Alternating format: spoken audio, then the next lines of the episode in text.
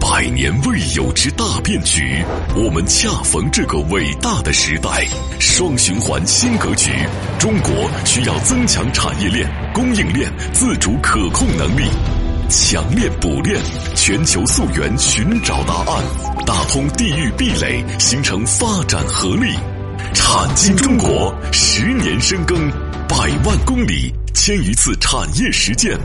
在新时代，我们用更专业、更深入、更具象的产业节目，迎接新格局。星空浩瀚无比，探索永无止境。产经中国，一档永远充满好奇心的中国有声版《经济学人》。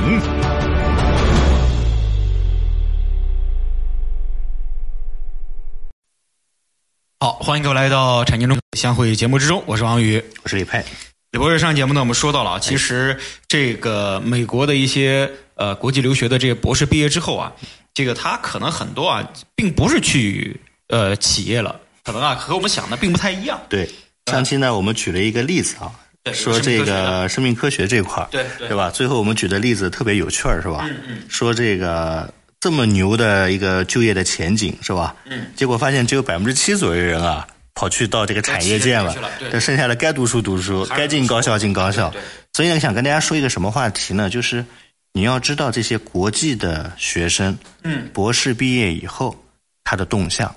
所以呢，也跟大家透露一下，我们最近呢 也在做一个梳理的工作啊、呃当然也是刚刚开始。啊、我们在建库，是吧？我们经常讲这个节目呢， 如果未来真的一再有点出息， 或者再想往高一步发展，我们说数字先行、精准靶向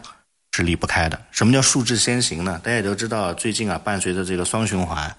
包括一些国际上的资源引入的一些受阻啊，其实我们的一些高层领导也提出来一句话：数字先行。数呢是数量的数啊，智是智慧的智。也就是说，如果你都没有一个科学的评判，你都没有数理的分析，你到哪儿去挖人挖资源呢？拿什么去和这个呃这个美国去 PK 呢？嗯、所以呢，数字先行呢，我们最近在做一个苦啊，其实其实是三个苦啊。第一个呢，我们在做一个叫做企业的呃企业库，嗯，这企业库里呢，其实也很简单，就是经针对我们中国的八大的这硬科技行业啊，嗯嗯，哎，我们呢在做一些就是对中国相对友好啊，可能还存在着到中国来投资意愿，但到现在为止呢，他都没有来中国的。啊，这一类呢，我们正在进行一个建库的梳理，对吧？嗯那第二类呢，可能就是我们经常讲的，就是说已经来到中国了，是吧？嗯。来到中国之后呢，它还有一些子公司的扩张意愿，呃，医院呃，医发院展的的医院嗯那这个呢叫已经来到国内，但是还仍然愿意扩张，对吧？嗯嗯。啊，所以呢，在这个过程中呢，比如不，比如说我们讲还有第三类的，那就是精准的根据什么呢？比如说像生命科学啊、新材料。新能源以及数字经济，因为这块儿嗯产业呢，分我类发现也是国内需求特别大的。嗯啊，根据产业分类，我们在做这样的一个叫做企业这个的企业嗯库。那人才库呢，我们也可能在这个下个月啊，我们也是正式的在进行这个启动了。嗯啊呃，为什么要做人才库呢？呃开玩笑，事儿是因都得为人来做因为我现在也到这个年岁了啊，是吧？ 我经常开玩笑，咱们四十多岁，其实很多这个以前的一些朋友啊、亲戚啊，呃，他们都在这个欧美留学，对吧？嗯，基本上呢也进入到了一些比较主流的嗯啊一些研究领域里面去。那我也是委托他们啊，我们现在在梳理这样一件事儿。第一嗯个呢叫留美博士库， 很多人说哇，现在你们开始做情报工作了， 是吧？倒不是情报，我们想呢真正做一些梳理。对啊，比如说留美博士库里面有什么呢？你比如说就是哎，在美国在读的，或者即将毕业的，嗯啊，他们呢目前来说呢是想继续留在学校深造呢，哎，还是说家里有让他回国的意愿啊？家里有让他回国的意愿不一定是创业，我也给大家实打实的了。啊但这部分人有回国意愿的时候呢，其实你可以去争取他，对吧？对说来跟我们一起创业吧，我们干一个什么样的项目？我们是希望通过留美博士库这样的一件事情呢，呃，摸清楚在美国的一些相关科技领域里边啊，人才的回归意愿啊，包括他们回国的可能性。那未来呢，真的能够为我们的这个人才的强链补链啊，啊，做一些我们自己的一些不能说贡献啊，做一些我们方面的一些支撑啊，这是第一个。嗯第二个呢，可能就是针对这个欧亚地区的，那主要还是德法啊，包括以色列是吧？嗯，我们再做一些荷兰啊呃人才在库欧亚地区的他们的回国意愿呢，相对比留美的要高一些，嗯，高一些。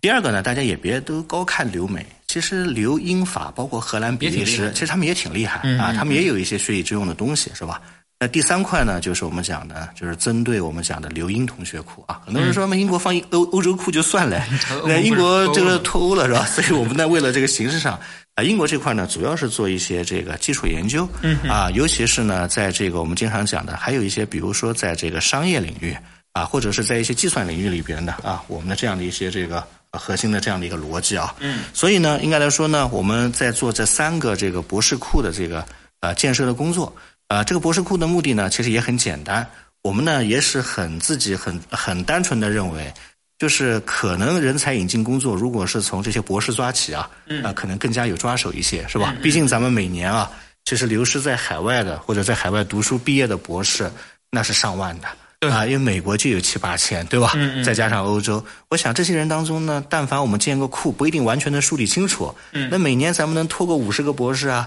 或者是四十个博士啊，让他回来创业，交流做交点事儿流。呃，我觉得其实也是对于我们现在这样的一个呃体制机制和国情之下啊、是一个对双循环的一个补充，对吧？啊，对吧？那第三个呢，可能我们再做一个项目库，那这个我们就不再赘述了。嗯啊，主要是一些根据投资意愿啊，一些库。呃，很多人说你们为什么要建库啊？其实我们也是有追求的。我们我们开玩笑我说，我们做这个节目也好，或者说做咨询也好，最终其实是离不开这个呃数学的和这个数据的支撑的。嗯啊，所以离开这个东西之后呢，也觉得其实可能会有一些虚。啊，所以最近呢，也跟大家的这个听众朋友们汇报一下啊，我们最嗯近在做这样的一些事情，所以呢，可能最近的节目当中会频繁的有一些数据啊，有些东梳西，理其实倒不是我们故意在为之，而是在工作过程当中的一些总结啊，呃，跟大家分享分享。那今天言归正传啊，那上期节目咱们举了这个叫做生命科学，这么潮，这么酷，是吧？可以说是美的可能是在国际上最牛逼的这个行业，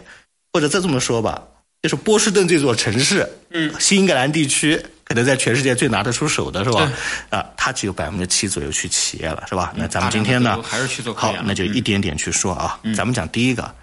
农者国之大本。很多人说有在美国学农业的吗？ 当然有了，你千万不能说这个在美国不学农业，美国的农业挺发达的、啊，挺发达的对这个跟大家说一下，其实美国农业领先我们的这个程度要大于数字经济啊，小啊，这个远远大于数字经济啊，大于数字经济哦对我们的程和度我们的差距，因为它的农我们的农和它的差距其实很大哦。对那农业这块呢，他们称之为叫农业科学和自然资源专业、啊，农业科学和自然资源专业。大概每年呢，就是呃这么说吧，就是这个，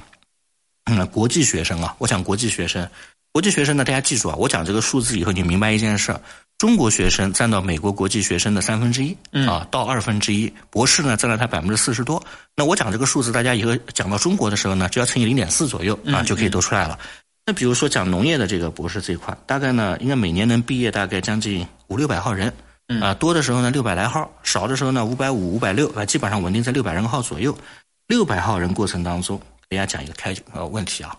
有多少人读博士后呢？一百个人读博士后，嗯，哎，很多人说这个比例好像不是很高，哎，对吧？是不是啊？是吧？然后呢，进学术界的呢，大概只有二十个人，啊，大家发现挺少的，是不是？是不是？然后呢，在这个过程当中呢，他去了产业界的呢，大概也就是三十来个人。嗯，大家看看啊，博士一共一年毕业了五百六十多个人，对，呃，将近六百个人，进产业界是三十来个人。大家算个数字，是不是二十分之一左右啊？嗯，所以呢，大家记到也是百分之六，所以大家记到一个神奇的一个线，就是百分之六的线。所以呢，这是我们讲这样一个逻辑。那再往下，比如说有一个叫健康学啊，大家知道健康呢和这个是大健康的这个专业叫健康科学嗯嗯嗯嗯，每年呢毕业的博士呃这个国际学生也就是四百八十来号人，嗯，所以大家记住啊，就算美在美国每年全世界的学生去那儿求学，一年也就发出了四百多个文凭，四五百号其实嗯也人，挺难毕业的，说实话。嗯嗯那在这个过程当中呢，给大家说一下，那去博士后呢，大概又是一百个人，嗯，大家发现博士后永远占到了整个的毕业博士的五分之五分之一一嗯到四分之一，是不是？去读后，那再往下呢，去高校去学术界的三十多个人，嗯，很多人说去学术界很不容易啊，没错儿，你博士毕业谁跟你讲一定能去高校啊？对，人家收你吗？对不对？好，三十多个人，那去产业界的呢？啊，大概有四十个人，这个很有趣。这就是告诉大家，在农学啊，包括像在这个过程当中，去产业界的比留高校的还多。但是即使如此呢，这个比例也是很低的，这个比大概在百分之七左右。嗯，百分好之六百分之七，我们今天不多节目之前呢，讲了一些这个很基础的东西啊，当然，他们可以大的属于生命科学一部分，因为农业也属于生命科学啊。是，但后面呢，浩如烟海，这个统计报表里有很多东西。我们节目中途互号之后呢，嗯跟大家再来跟大聊家一详聊细说嗯啊。其实为什么呢？我觉得就是结合统计数据来聊啊，心里踏实一些，是嗯吧？咱们不能泛泛的啊，就我感觉，我认为这个这个这个年头，和和事这实这这不能这么干啊。十万八千里 的。这好，好， 这个节目中途说一下节目的微信号和节目的上传播出平台。微信号呢，蓝海五八八九八一，蓝色的蓝，大海的海的中文字的拼音、l 嗯 A N H A I 五八八九八一。节目呢上传喜马拉雅平台和知识星球平台。嗯。大家可以在这两个平台呢搜索“产经中国”，嗯产业的产，经济的经，产经中国啊，下载收听。我是王宇我宇佩，啊，待会儿片花之后，欢迎各位继续来到产经中国，待会儿见。那待会儿见。他们深度参与百个产业规划，每月飞行两万公里实地调研，深度洞悉中国区域产业现状，全球化视野发现产业发展热点。产经中国以高质量发展为魂，科技创新产业为骨，详实数据为血肉，发掘产业发展内在规律。产经中国与趋势同行。好，片花之后呢，欢迎各位继续来到产经中国，我是王宇，我是李佩，哎，李博士刚才说了，这个其实像农业科学啊、自然资源资源科学，包括这个健康学啊，嗯这方面每年呢，其实毕业的人数并不多，五六百号人。对，但是呃，绝大部分呢还是去了这个，比如说去读博士后啦，嗯呃，真正的去产业界的人也就百分之六、百分之七，没并不错多，没错，嗯。所以呢，在这个过程当中呢，应该来讲啊，呃，其实呢，呃，这就带来了美国的一个特性，那就是博士其实轻易啊啊也不一定去去做企业，在美国呃能够找到一份好的工作，是吧？嗯啊， 是我们讲这样一个逻辑啊。那下面呢，咱们讲一个重大的环节，化工这一块儿，嗯化学，化学其实是一个很重要的行业啊。 我们经常讲，尤其是重化这一块儿，它是国家的重要的学业啊，而且化学不好，重工通常都不会太好啊，因为其实所有的这个老牌儿的工业化国家。都是从煤到煤化工，嗯嗯啊、再走上了一条基于重化衍生的行业。如果你说我这个都没有，那说明你基础走的实在是太对差了。工业的血液，呃，所以你记得呢这东，西比如，说呢，化学每年美国大概毕业一千号人嗯啊，一千号人，大家记住啊，一千号人。这一千号人过程当中呢，那比如说这个留在美国读博士后的大概有三百号人，嗯，这个比例就很高比较了高了，啊，比例相当高了。因为化学这个行当啊，有的呃学呢嗯有的学呢， 是吧？那有多少人去就业呢？啊，就业的人大概一百一十号人，嗯也就是在这个行当里面，美国的化学公司其实能提供很优厚的岗位。嗯，打个比方嘛，最早的时候像我们讲杜邦啊，杜邦啊有这样的钱一些呢公司嗯啊，对吧？包括美国联合碳化啊这样的公司，他们其实对科研岗位的需求很大。对所以你永远记住一句话：这种老牌的、深厚的、材料的、化学的，它反而能给你提供这种高端的实验室岗位。嗯嗯那那种特别乐活的、创新的，什么三五个人混在一块儿的，那可能看到博士啊，他早就根本就不会收。嗯嗯哎，他想了，他明天在哪里是吧？也也收不收不动动也收不动。所以呢，大概有百分之十一的人嗯去了产业界，对吧？嗯嗯嗯但是去学术界的凤毛麟角，学化学毕业的博士，一千个人当中只有不到三十个人能留到学术机构和高校里去任教，这带来一个特别有趣的现象，那就是其实学化学的啊，通常还不进学术界，对吧？嗯嗯好，刚才讲的这个化学啊，再往下，比如说地球学、大气和海洋工程，对吧？嗯，这个呢，是我们讲的，就是研究人类脉动啊，嗯 地球的脉动是吧？这过程当中呢，就是大概一年能毕业三百多号人，这个专业是冷门专业啊。嗯，比较冷，因为这美丽的学校大家也知道的，是根据这个需求来定生产的嘛。嗯啊，比较冷，所以呢，三百九十号人，三百九十号人当中呢，有个蛮有趣的现象，那这三百九十号人过程当中呢，大概这个读博士后的呢，大概有一百二十七个人，这比例也不得了，嗯 将近三分之一，嗯三分之一，工作难找嘛。不太好 找，然后再 再往下，比如说这个三百九十个人当中，有多少人去了产业界呢？啊，只有二十来个人去了产业界，嗯是吧？然后去学术界的呢也不多啊，大概也就十来个人。所以大家会发现一个问题：学这玩意儿呢是高校也进不了，产业界呢也不收，对吧？啊，读博呢是个好出路，对吧？所以这帮人去除这些人之外，很多人说你讲的数字不对啊。你去除你刚才讲的这个人之外，我感觉怎么还有两百来号人呢？嗯，